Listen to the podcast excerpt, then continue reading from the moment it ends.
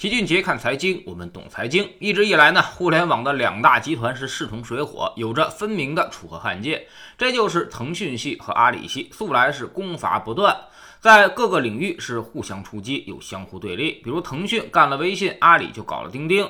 而阿里的淘宝、天猫也正在被腾讯系的京东、拼多多、美团三路大军全方位的围剿。但最近有消息说，突然之间世界要和平了，阿里和腾讯正在考虑相互开放生态系统，阿里很可能将微信引入到淘宝和天猫，相应的微信也会对阿里的电商开放分享，双方都在制定相应的放松计划。昨天受此消息影响，在港股上两家公司股价是双双大涨。相反，京东、拼多多、美团三路围剿阿里的大军，股价却纷纷下跌。尽管这是一则还没有被证实的传闻，但是有了资本市场的反应之后呢，它可信度就明显提高了。其实这个事儿呢，恐怕并非是什么空穴来风，也许走向合作对双方都是个好消息。首先，原来双方能够针锋相对，是有足够的底气，也想在各自擅长的领域压对手一头，甚至通过自己建立生态，形成垄断，也就是自己的战略后方。但现在站在国家的层面，正在进行反垄断，直接打击的就是这种逼着客户二选一的操作。那么也就是说，这种战略后方一下它就不存在了，没有了后方补给，也没有了攻城略地的必要，前方再干仗就显得力不从心了，不知道何处下手。既然不能攻城略地了，那么大家再厮杀下去就不会有任何结果了，反而可能会遭遇到更大的监管。所以走向合作是明智之举。其次呢，就是阿里非常需要微信的社交关系。微信也十分需要延伸到商务领域，双方都有着强烈的需求。而合作之后呢，能够把各自的基本盘做大。第三，阿里的支付宝则偏重大额支付，而微信呢，则偏重企业端和小额支付、社交支付。双方在场景上进行融合，基本上算是一统天下了。这对于其他的支付系统会形成巨大的机会成本。即便是未来官方要搞什么数字人民币支付，可能也无法绕开现有的场景了。而且你还说不出什么来，人家是两家公司，也没搞垄断。第四呢，就是友军很尴尬。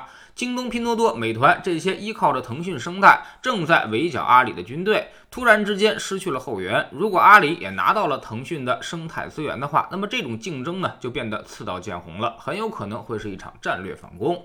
第五，整个互联网将走向持续的开放，在反垄断的推动之下，将逐渐打破各大集团的生态限制，让互联网变成一个基础设施上的生意。也就是说，未来这些平台将类似于电力。自来水、高速公路这样的公用事业产业，不允许它再进行封闭，也不允许有大的财阀之间进行派系争斗。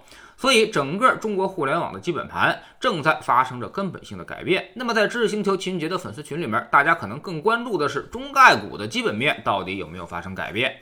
未来腾讯和阿里还能不能赚那么多钱了？其实，根据我们的分析，大家也能够看到，互相打通生态之后，并不会影响他们各自的基本面，或者对于他们主要的收入来源不会造成影响，反而可能会让自己的盘子做得更大。先说说阿里这边。肯定收入来源绝大多数都是因为电电商，以前呢不能在微信端传播，所以造成了它的裂变能力一直是有问题的，社交始终做不起来，才给了拼多多机会。如今呢能够在微信里面分享链接了，那么淘系也能够直接到微信去打广告了，那么这个肯定会刺激它的营收。第二呢，再说说腾讯，社交、广告、游戏、金融科技、企业服务。这是它的四大业务支柱，增加了淘系这个大客户，那么社交和广告肯定有更大的增长，而游戏这块则不受什么影响。金融科技、企业服务这块呢，也已经形成了一定的规模，而且功能上跟支付宝是截然不同，所以影响也并不会很大。对于基本面真正有影响的，可能是那些腾讯系的友商大军们。但问题是，他们有基本面吗？大部分恐怕都还在烧钱和赔钱当中，所以价值锚本身就不太清晰。全市场都看的是信心。如果腾讯和阿里的基本盘能够撑住股价，那么对于这些中概股来说，肯定也就能够企稳了。要说最大的利空，可能是针对某家还没有上市的企业的，左手他要干视频电商，右手呢要抢社交的应用。那么，阿里和腾讯相互开放生态，它的上升空间就会被压缩。电商的原点是流量，而流量的尽头才是电商。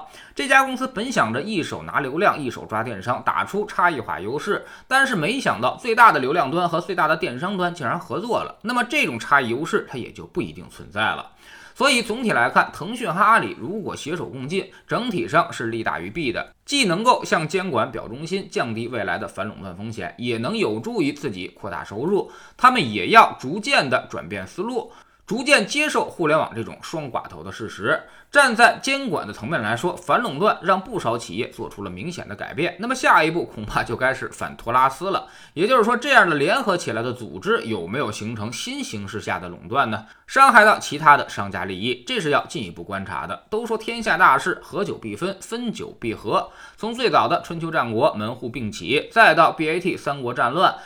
最近又是阿里和腾讯的楚汉争雄，也该走向逐渐融合了。对于无数的消费者来说，其实呢肯定也是好事。未来我们会享受到更加便捷的产品体验。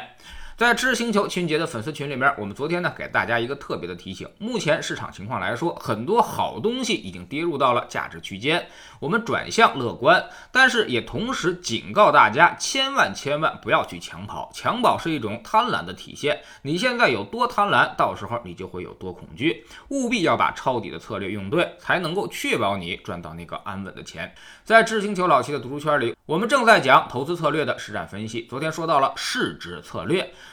指数投资其实就是一个最简单的市值策略了。最简单的东西，按大小个进行排序，就已经可以打败九成的基金经理了。这就是策略投资的魅力所在。后面还会有更多更好的有效的策略，他们将远远跑赢指数，让你既能带来丰厚收益的同时，还能保证你的低风险。每天十分钟语音，一年为您带来五十本财经类书籍的精读和精讲。您现在加入之前讲过的两百多本书，全都可以在星球读书圈的置顶二找到快速链接，方便您。收听收看，喜马拉雅的小伙伴可以在 APP 顶部搜索栏直接搜索齐俊杰的投资书友会。老齐每天会把市场策略和组合配置以及读过的书都放在这里面，读万卷书行万里路，让自己获得提升的同时，也可以源源不断的产生投资收益。欢迎过来体验一下，给自己一个改变人生的机会。